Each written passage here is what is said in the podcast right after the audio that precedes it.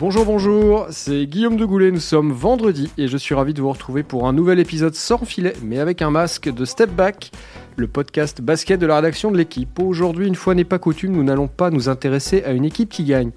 Ou plutôt si, mais qui gagne quand ça compte pas vraiment ou pas suffisamment. Vous me voyez venir avec mes gros sabots, nous allons évidemment nous intéresser au cas des Bucks. La meilleure équipe des deux dernières saisons régulières s'est encore crachée en playoff balayé par le Miami Heat en 5 matchs en demi-finale de la conférence Est dans une série qui aurait même pu ressembler, véritable humiliation, à un coup de balai. Sa star, le MVP 2019 et meilleur défenseur 2020, s'est même blessé au pied. Et on entend désormais beaucoup de choses sur et autour de Yanis Antetokounmpo sous contrat jusqu'en 2021. Alors pour essayer d'y voir un petit peu plus clair dans le brouillard qui entoure le Wisconsin, j'ai réuni un trio d'expérience autour de moi. Liliane Trévisan, bonjour Lily. Bonjour à tous et à toutes, j'espère que vous reconnaissez ma voix, j'ai un peu de mal, mais bon voilà, on est là. Arnaud Lecomte. Bonjour. C'est bref, c'est bien. Et Amaury Perdriot. Salut tout le monde. Bonjour, prêt à rentrer dans le vif du sujet? Allons-y. Alors voilà, vous savez tout, il est temps de prendre son élan. 3, 2, 1, début du Great Game. Si je vous dis que la seule chose qu'on retiendra de ces playoffs de Milwaukee dans la bulle d'Orlando, c'est le boycott initié par les Bucks pour euh, marquer leur colère après le décès d'un homme noir, Jacob Blake, abattu de 7 coups de feu dans le dos par un policier dans le Wisconsin, est-ce que j'exagère? Bah, c'est la vision sociale euh, dans la bulle d'Orlando. Effectivement, euh, ils se sont mis très en avant par rapport à ça. On, ne peut pas leur reprocher, et ils n'ont pas été les seuls hein, pendant tous les matchs qui se sont déroulés là à rebondir sur l'actualité euh, sociale assez tragique aux États-Unis. Après, euh, effectivement, euh, on va dire que c'est leur seul coup d'éclat, quoi. Peut-être, voilà, dans ce parcours dans la bulle d'Orlando. Puisqu'effectivement, d'une équipe qui a quand même écrasé la saison régulière, on n'attendait pas qu'elle se fasse sortir comme ça, même par une très surprenante équipe de Miami. Mais effectivement, ils sont très très loin des attentes qu'ils avaient suscitées en saison en se faisant éliminer comme ça. En... sans discussion, je veux dire. En plus, il n'y a même pas eu, il y a même pas eu photo. Quoi. Alors ça avait déjà été un petit peu le cas euh, l'an dernier. On rappelle qu'ils avaient déjà dominé la saison régulière en, 2019, qu'ils avaient aussi le titre dans le viseur. Ils avaient été sortis par Toronto en, en finale de conf. Euh, futur champion. Futur champion, ouais, en, six matchs. les quatre, quatre derniers matchs. En perdant les quatre derniers matchs. On pouvait mettre ça sur le compte de l'accident. La première fois, entre guillemets, que Milwaukee euh, allait, vers, allait voguer plutôt vers le titre. Mais est-ce que ce deuxième, ce deuxième échec à Maury, est-ce que ça ne veut pas dire qu'il manque quelque chose à Milwaukee Et quoi, si c'est euh, ah, si c'est le cas Je pense que c'est le constat qu'il y a un plafond, oui. Il y a un plafond dans, dans, dans, cette franchise. Euh, je pense qu'il va y avoir tout, un travail d'introspection, en tout cas, de, de, savoir quelles sont les, pièces qui ont manqué dans, sur ces playoffs-là. Quand tu poses la question, moi, pour moi, c'est énorme que de voir le double leader de la saison régulière être en échec à ce point-là face à une équipe peut-être qu'on n'attendait pas. Euh, Miami est certes surprenant. Je pense que sur le papier, euh, Milwaukee avait les armes pour euh, normalement contrecarrer un peu cette équipe de floridienne. Après, voilà, le plafond, c'est la manière de jouer de Giannis, est-ce qu'aujourd'hui c'est adéquat dans, le basket qui est proposé? C'est les joueurs qui l'entourent, c'est euh, bah, toutes ces petites pièces euh, qu'on est censé mettre bout à bout. Un, Brook Lopez, le, pivot, moi que j'ai trouvé assez, assez décevant et qui est vieillissant, qui, qui, ça manquait de lien dans ce jeu-là. Et, mais peut-être que ça changera euh, bientôt. C'est le coaching qui a fait défaut aussi à cette équipe-là. Alors non, c'est le coaching, c'est Yanis, c'est un, joueur qui n'est pas au, niveau du leadership attendu, on en attend trop, ou au contraire c'est parce qu'il n'est pas assez épaulé? Il y a sûrement un peu de tout ça. Euh, ça peut pas être une réponse euh, très tranchée et simple, cette histoire de, de Milwaukee qui arrive pas à, passer, euh, à passer un certain cap. Je dirais que bon, la, question du coach a l'air réglée. J'ai l'impression que Mike Budenholzer va, va, va, poursuivre son, son, mandat, alors que on en a vu, euh, on en a vu dégager euh, ces dernières semaines en NBA pour bien moins que ça. Bref, ils ont identifié d'autres choses, pas seulement le coach.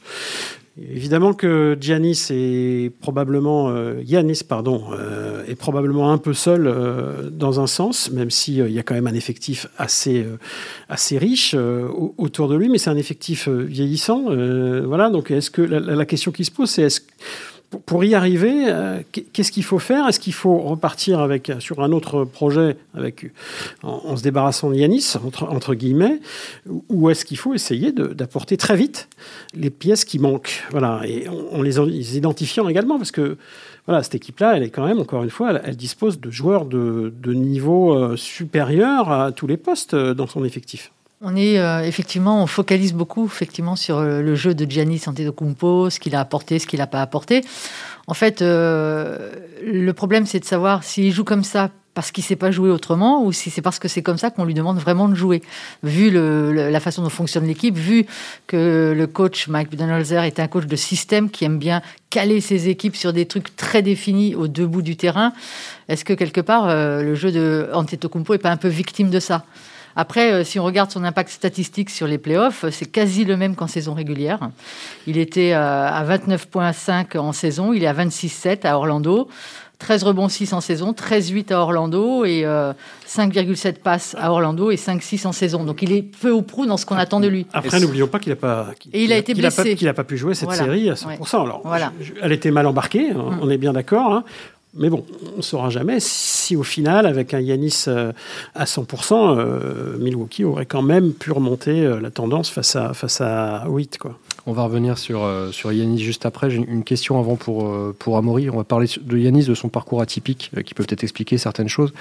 Amaury, est-ce que l'une des solutions pour, pour Milwaukee, ce serait de, de, trader, par exemple, Bledsoe et ses 55 millions de dollars sur 3 ans que les Bucks vont devoir débourser est-ce que c'est ça peut être une solution, ça? On rappelle aussi que Middleton est le plus gros contrat actuellement. Oui, et puis de loin, All-Star. 5 hein, à 6 millions de plus que, que Yanis. Que Giannis, bah, oui, compte tenu du rapport salaire, salaire et apport sur le terrain d'un joueur comme Bledsoe voilà, la, question se pose. Après, euh, ce qu'il manque à cette équipe, c'est un peu le, le, feu sacré que présentait Miami, c'est-à-dire cette grinta, ce, ce, vice, euh, cette, cette expérience de, de, vouloir aller euh, à un moment donné, quand ça va pas, dire on va pas laisser l'adversaire faire, on va, on va, les casser des bras, on va les casser des bouches, et puis on trouve une solution. Là, il y a eu une sorte de répétitivité dans le dans, les, comme disaient les Liliane, dans les mêmes schémas, le côté automatique.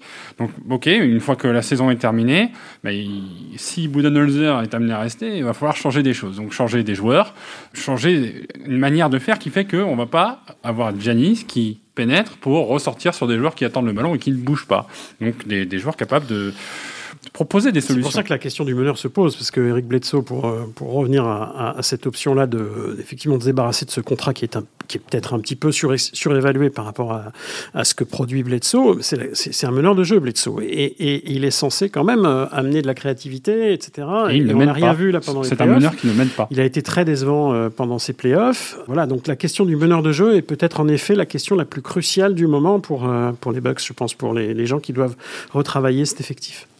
C'est intéressant parce que euh, on parle, on tombe beaucoup sur euh, sur euh, sur Yannis, sur le côté leader. Est-il suffisamment leader? Est-il suffisamment méchant? On rappellera quand même qu'il a 25 ans, qu'à cet âge-là, Jordan n'avait toujours pas gagné un titre, par exemple. On rappellera également que Milwaukee est une franchise qui a gagné par le passé un titre. C'était dans les années 70 à une époque où Liu Ascendor ne s'appelait pas encore Karim Abdul-Jabbar. Et Karim Abdul-Jabbar, pour gagner, il a eu besoin de l'arrivée d'un meneur de talent et génie qui s'appelait Oscar Robertson. Est-ce que ça peut être l'une des solutions pour les Bucks aujourd'hui d'aller chercher un nouvel Oscar Robertson? Mais qui? Qui est le nouvel Oscar Robertson? Qui est aujourd'hui disponible pour aller à Milwaukee? Épauler un, joueur. Euh, Je pense que ne on peut pas comparer euh, Jabbar. Euh, c'était un pivot pur, un, vrai 5 qui s'éloignait assez peu de la raquette, si ce n'est pour envoyer quelques skyhooks, mais jamais à plus de 3-4 mètres. Il shootait aussi bien 3 points que, que Yanis, si je voulais être un peu provoqué. Yanis, c'est un joueur totalement différent de, de Jabbar parce que ben voilà, il, a, il, a, il, a, il occupe un autre poste, il a d'autres qualités, qualités totalement hors normes pour pour un basketteur dans, sa mobilité, dans, le compromis qu'il offre, dans l'agilité, la, mobilité, la coordination, la vitesse et, la tenue de balle, surtout dans, le dribble. Donc euh, c'est totalement différent parce que quelque part, Yanis, il occupe un peu toutes les positions. Il est à la fois Oscar Robertson et, et, Jabbar, d'une certaine manière. Mais évidemment, euh, il, n'apporte pas suffisamment comme pourrait apporter, pouvait apporter à l'époque ces deux-là, certainement. Donc il faut effectivement qu'il ait un peu plus de soutien. Alors est-ce qu'il faut un énorme talent à côté, en plus, qui portera beaucoup la balle, comme il le fait lui? Je ne suis pas certain, parce que je, crains que ça annule les talents au lieu de les additionner. Donc euh, c'est pas évident, hein. franchement. Il y a un vrai travail de, réflexion à mener sur ce qu'il faut apporter, peut-être pas grand-chose, à cette équipe. On peut rappeler quand même que Milwaukee a longtemps hésité et a eu une opportunité assez énorme de garder un joueur comme Malcolm Brogdon, qui est ce qu'on appelle un combo garde, donc qui est effectivement très explosif, du feu, capable de percuter, de briser une défense sur le dribble. Pas mauvais shooter à trois points, ils avaient le moyen de l'avoir. Ils demandaient 85 millions de dollars sur quatre ans et le président des, des Bucks a trouvé que c'était un luxe, a-t-il dit. C'est un luxe. Et il a préféré signer Bledsoe 4 ans pour 70 millions de dollars. Avec derrière Wesley Matthews, qui fait pas la maille non plus. Mm. Et effectivement, aujourd'hui, peut-être que c'est ce joueur-là qui manque à Milwaukee, ce joueur qu'ils auraient pu avoir et qu'ils ont refusé parce que c'était un luxe. il a fait d'excellents playoffs d'ailleurs avec, euh, Indiana. les Pacers. Tout à fait. Est-ce que l'une des solutions, du coup, pour Yanis, ça ne serait pas éventuellement de, changer. en Europe de, revenir en Europe et d'en revenir en Grèce oui, non de, changer de franchise tout simplement. Est-ce que c'est quelque chose euh, d'envisageable? On a vu par le passé euh, on est obligé d'en parler. On est obligé d'en parler à, ce moment-là. Euh, bon même s'il est même s'il est blessé on en parlait de toute façon avant le podcast. Après pour aller où? Sur, probablement sur un plus gros marché pour avoir plus de visibilité, puis surtout avec qui? Parce qu'aujourd'hui, les équipes qui se montent, c'est pas forcément deux stars, ça recommence un peu à être trois stars ou deux stars et une grosse équipe derrière. Donc là, euh, qui, qui va être capable d'aller payer Janis euh, 50 euh, millions de dollars à la saison, parce que c'est l'extension à laquelle il, il va avoir droit, qu'il va pouvoir négocier sur 5 ans. Et miser sur un pari euh, avec une autre star, de faire cohabiter euh, deux joueurs, encore une fois, très gourmands euh, en termes de, de, shoot, de ballon, etc. Yanis est un cas vraiment. Est-ce qu'il n'en fait pas trop dans son jeu? Ouais, c'est pour ça. C'est vraiment un cas à part. Hein. C'est un, joueur vraiment totalement incomparable. Mm. Dans l'histoire de la NBA, je, je, franchement, je ne trouve pas de, de, comparaison possible. C'est un type qui peut jouer à tous les postes, qui peut défendre quasiment tous les postes. Peut-être pas les, les petits meneur très vif, mais, mais quasiment euh, tous les autres postes. Donc euh, c'est un joueur ultime, c'est un joueur total, c'est euh, et pourtant il a des défauts terribles. Il n'a pas de shoot extérieur. Il n'est pas bon au lancer. Il avance pas, surtout. Mm. C'est-à-dire qu'il ne progresse pas. Parce que ne pas avoir de, tir extérieur fiable à 20, 22, 23 ans, c'est pas dramatique en soi. 25. Oui, mais même ah à 22 ans, ah je veux dire, quand il, quand il démarre, mais il faut progresser à un moment donné. Et à 25 ans, pour le coup, il faut déjà avoir des pourcentages un petit peu plus euh, fiables. 30%, un, petit 30% à Ouais, et puis ça avance pas, quoi. Et puis s'il n'en est pas capable, eh ben, dont acte, et on, son jeu tourne autour d'un autre style de jeu. Et si son jeu, c'est la pénétration, eh ben, on, fait en sorte d'ouvrir des espaces pour qu'il puisse pénétrer facilement et qu'il arrête de shooter à 3 points. Il shoot déjà pas à 5-6 mètres, il sait pas le faire. Maintenant, c'est 3 points en pénétration. Mais si sa vraie force, c'est la pénétration, on axe là-dessus. Et dans ce cas-là, une équipe qui veut reconstruire avec Janis doit proposer des solutions pour écarter ce jeu-là et euh, exploiter à fond ce, ce l'Eurostep qui voilà. Il reste, il reste encore perfectible, jeune. Je suis persuadé qu'il n'y a pas de raison. Il va continuer à travailler parce que toute sa carrière, c'est ça. C'est justement ce que tu peux nous parler un petit peu de son parcours euh, à Yanis? Parce que tu dis que c'est un joueur qu'on n'a jamais vu en NBA. C'est aussi un joueur qui a un parcours qu'on n'a quasiment jamais vu en NBA. atypique. Euh, c'est comme s'il était passé du lycée à la, à la NBA comme LeBron James par exemple ou, Kobe, mais euh, en, venant d'Europe parce qu'il n'a en, Europe, en Grèce, il n'a jamais joué dans l'élite. Il n'a joué qu'en deuxième division. Donc il arrive en NBA en 2013, il a 18 ans, 18 ans et demi. C'est un produit entre guillemets brut. J'aime pas le terme produit, c'est pas très joli, mais c'est ça. C'est un, spécimen, euh, quelque chose d'inconnu encore, mais avec des qualités athlétiques absolument gigantesques. Donc il a, il, avait tout à apprendre en termes de basket, même si euh, il avait déjà bien sûr travaillé en Grèce avec des entraîneurs qui sont occupés un petit peu de, faire de cette, de cette pépite un, un, vrai joueur de basket, mais il n'a pas eu le temps euh, en, en 3-4 ans, évidemment, et il s'est pas confronté surtout comme Doncic Doncic. il arrive en NBA à, 19 ans, il, est prêt. il est prêt, il est, on voit bien. Et puis, Il est encore une MVP fois, c'est un joueur entre guillemets. Champion d'Europe. Il est prêt parce qu'il a joué, il a joué de l'Euroleague pendant trois ans. Il a, il a été en, il a été en sélection. Et effectivement, il a, il a la ba- le- le- un bagage prêt à- à- à- pour, pour jouer en NBA, pour affronter les, la, la rudesse des- de la haute compétition NBA. Euh, C'est pas le cas de Giannis, de, de Giannis, pardon, qui, qui arrive à- en 2013. euh, voilà, voilà, il débarque d'Europe. On n'est pas certain de, ce qu'on va, de, de ce qu'il va pouvoir faire.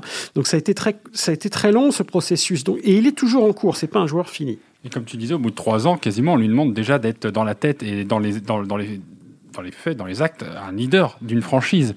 Quand il peut-être il se cherche encore en termes de, de basket, de personnalité, de comment est-ce qu'il existe euh, sur et en dehors du parquet. Donc euh, bah, ça peut être euh, déstabilisant un peu aussi. Est-ce que ça veut dire, Lily, qu'on est un petit peu injuste avec lui? On se souvient aussi qu'on a parlé de, de Jordan tout à l'heure, parce que c'est l'exemple qu'on sort souvent, mais LeBron James, de la même manière, n'a pas été champion avant d'être lui aussi bien Oui. encadré, escorté, j'ai envie de dire Oui, presque, que- avant Miami. Ce que mettait Arnaud en évidence, c'est qu'il ne faut pas oublier, c'est qu'il y a un, immense, un immense. Il n'y avait pas pour LeBron James ou pour Kobe Bryant ou pour tous ces gens-là ou Michael Jordan, il n'y a pas de choc culturel, de décalage de vie. Ils étaient dans un pays qu'ils connaissaient, dans un système qu'ils connaissaient par cœur. Lui, il a tout découvert, mais pleine face, quoi. Il s'est pris tout en pleine tête en arrivant, sans aucune formation, euh, sans doute pas tout à fait soutenu comme il aurait dû l'être. Et effectivement, avec juste, comme disait Arnaud, son talent brut, quoi. Voilà. Et effectivement, quand on connaît un peu l'univers de la NBA, quand on débarque là-dedans, qu'on est européen et qu'on n'a aucune connaissance de rien, pas de repères, pas de pas d'appui, c'est très difficile effectivement, et qu'on vous met sur les épaules une tonne de pression en disant euh, ça va être le nouveau phénomène. Effectivement, le gamin, il, Oui, c'est mais- encore un gamin. Mais il s'en est bien accommodé. Voilà, il s'en est bien accommodé, mais on a voulu de lui qu'il soit leader tout de suite, qu'il soit euh, Il franchise MV- player. MVP de la saison dernière, Voilà. quand même. Voilà. Oui, oui, Oui, mais oui. ça- ça ça, déjà- ça tombe Mais- jamais par Mais c'est hasard. venu, c'est venu après six ans. Oui, C'est venu après 6 ans. Il n'est pas MVP la deuxième année de NBA. il Michael il arrive en non plus. 2013. Non, mais ce que je veux dire par là, c'est que le processus, il a déjà 6 ans d'âge euh, avant qu'il soit MVP. Mm. Il suit quand même une, pro- une- une progression assez logique, quelque part, et, et qu'il a encore de la marge dans son jeu pour de toute façon euh, à- euh, produire ce qu'on attend qu'il produise à, à- à terme, c'est-à-dire qu'il soit champion un jour, quoi, parce que c'est quand même le but du jeu. Il a des, des- de, grands, euh, de, de grandes, de grands trophées individuels. Il, va peut-être être élu, d'ailleurs, pour la deuxième fois de suite. Il est grand favori pour être élu quand même MVP deux ans de suite. C'est Oui. pas, ça se produit pas euh, tout le temps en NBA. Il n'y a que même. Steve Nash qui a eu droit à cet honneur euh, récemment. Ah, c'est le white privilege. ça. Ouais, euh, oui, enfin, oui. Donc, euh, ouais, deux, deux ans de suite, c'est quand même pas rien. Mais, mais pourquoi on en attend beaucoup? Et pourquoi on peut pas vraiment comparer avec Jordan et LeBron? C'est qu'ils ont survolé deux ans de suite la saison régulière, les Bucks.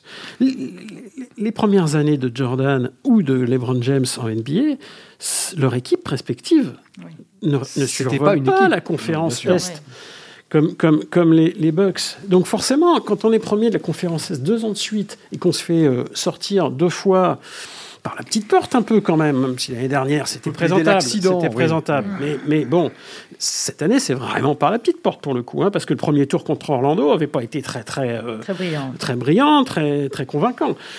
Donc bon, là, il y a un problème, quoi. Il y a quand même un problème. On peut pas se contenter de dire ah, ça va passer l'année prochaine. Euh, non, non, non. Le il problème, faut dans ce faire cas-là- quelque le chose. problème dans ce cas-là, c'est de jouer, c'est de jouer en playoff comme tu joues pendant la saison régulière. Il y a des équipes qui, qui haussent le niveau de jeu et moi je trouve qu'on a eu le même Milwaukee en playoff que pendant la saison régulière. Là, Euh, moins bon, même, euh, moins bon. Voilà, même, voire même moins bon. Donc à, quoi, à quoi ça sert d'être premier de la saison régulière si c'est pour proposer un jeu totalement euh, prévisible et, et finalement euh, une équipe comme euh, Miami et même Orlando, comme tu disais autour d'avant, qui est capable de poser, qui sont capables de poser. des Est-ce qu'à un moment donné, il n'y a pas un problème de rotation dans cette équipe? C'est-à-dire, moi, je, pense que beaucoup de gens l'ont remarqué aussi. Euh, euh, Yanis jouait que 30 minutes la Il a plupart du réclamé temps. plus de temps de jeu alors qu'il était Euh, blessé. alors, évidemment, c'était dans l'idée de, bien sûr, de le reposer un peu, mais est-ce que c'est pas, ça n'a pas un effet pervers à un moment donné de faire jouer 11, 12 joueurs comme ils ont euh, dans cet effectif des Bucks Ce qui est bien, la saison régulière, c'est très utile. Est-ce qu'en playoff, logiquement, en playoff, on resserre les rotations? On a des équipes là euh, qui, qui, qui tournent sur, notamment Boston, sur 8, 9 joueurs. Bon, euh, Milwaukee a été incapable de le faire. Est-ce que c'est pas un, un problème aussi, ça Voilà. Bon, mais, mais au-delà de ça, il y a quand même quelque chose à changer, je pense, dans l'effectif. Ils peuvent pas repartir avec les mêmes, quoi. C'est pas possible. Pour se faire un, un tout petit peu l'avocat des, des Bucks et d'Yanis, est-ce qu'on peut se poser la question de savoir si le manque d'ambiance, en tout cas le côté terrain neutre euh, à Orlando, n'a pas pesé, ou en tout cas favorisé l'émergence d'équipes moins fortes sur le papier, a priori? Est-ce que ça ne favorise pas le plus faible, ce- ces matchs sur terrain neutre? Ça voudrait dire que ça favorise les équipes euh, qui subissent mal la pression du public adverse, Alors. qui vivent mal euh, Mm. le bruit, les insultes, les cris. Ouais, je- moi je pense que c'est déconcertant pour toutes les équipes de jouer dans ces conditions euh, avec du faux public, de la fausse ambiance. Enfin, c'est des trucs en carton-pâte là. Pour la motivation, c'est sûr que là, euh, toutes les équipes sont un peu au même niveau. Après, je pense que c'est plutôt le fait qu'effectivement, il y a il y a une déstabilisation qui est faite par le contexte très spécifique de jeu dans cette bulle où effectivement, euh, voilà, on n'a jamais vécu ça, personne n'a jamais vécu ça. Et le fait aussi que ce sont les playoffs et qu'en playoffs, il y a des coachs qui effectivement arrivent à sublimer leurs équipes, à hausser leur niveau de jeu, à proposer autre chose que ce qu'ils proposaient en saison régulière et qui donc qui posent des problèmes à des équipes qui malheureusement comme Milwaukee sont trop stéréotypées pour ça avoir la capacité ou la volonté de coaching hein, peut-être de s'adapter à ce qui est proposé. Les playoffs, c'est un autre monde et cet autre monde des playoffs, en plus, il se joue dans un autre monde qui est presque virtuel puisque c'est un monde désert où il n'y a pas de public, il n'y a pas de pression, il n'y a pas d'ambiance. Donc effectivement, c'est déconcertant à la base pour tout le monde, mais euh, je pense que les équipes qui sont quand même capables de sublimer leur niveau de jeu s'y retrouvent. C'est une question effectivement de feu, peut-être. De, voilà, Miami est venu, ils n'avaient pas grand-chose à perdre, on les attendait pas, ils n'étaient pas en playoff l'année dernière. Euh, Ils, ont, ils sont montés en régime en fait. Ils sont montés en régime dans un contexte qui ne pousse pas à la montée en régime justement. Donc il y a des équipes qui sont capables de le faire, il y en a d'autres parce que leur système, leur cadre de jeu est limité, bah, qui en sont incapables.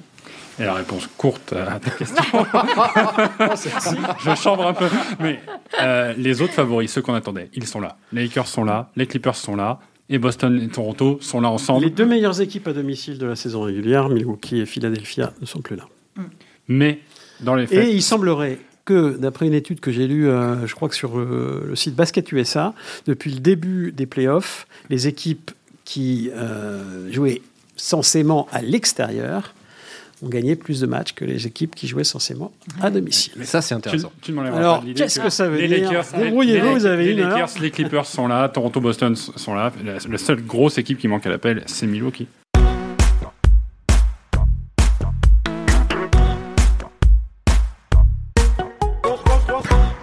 Alors, chaque semaine, tu piques mes transitions. Donc, tu vas faire toutes les transitions chaque semaine jusqu'à la fin de la saison, jusqu'au 17e titre des Lakers, que tout le monde autour de la table espère, bien entendu. Dans l'occasion est toute trouvée, évidemment, pour glisser habilement sur la suite. Les équipes qui sont toujours en course. Alors, la nuit prochaine, euh, Toronto, Boston. À ne pas rater. À ne pas rater, évidemment, pas match rater, 7 ouais, dans ouais, une ouais. série dingue. Alors, Ouais. quand vous écouterez ce podcast, vous saurez déjà qui est, qui est passé, peut-être.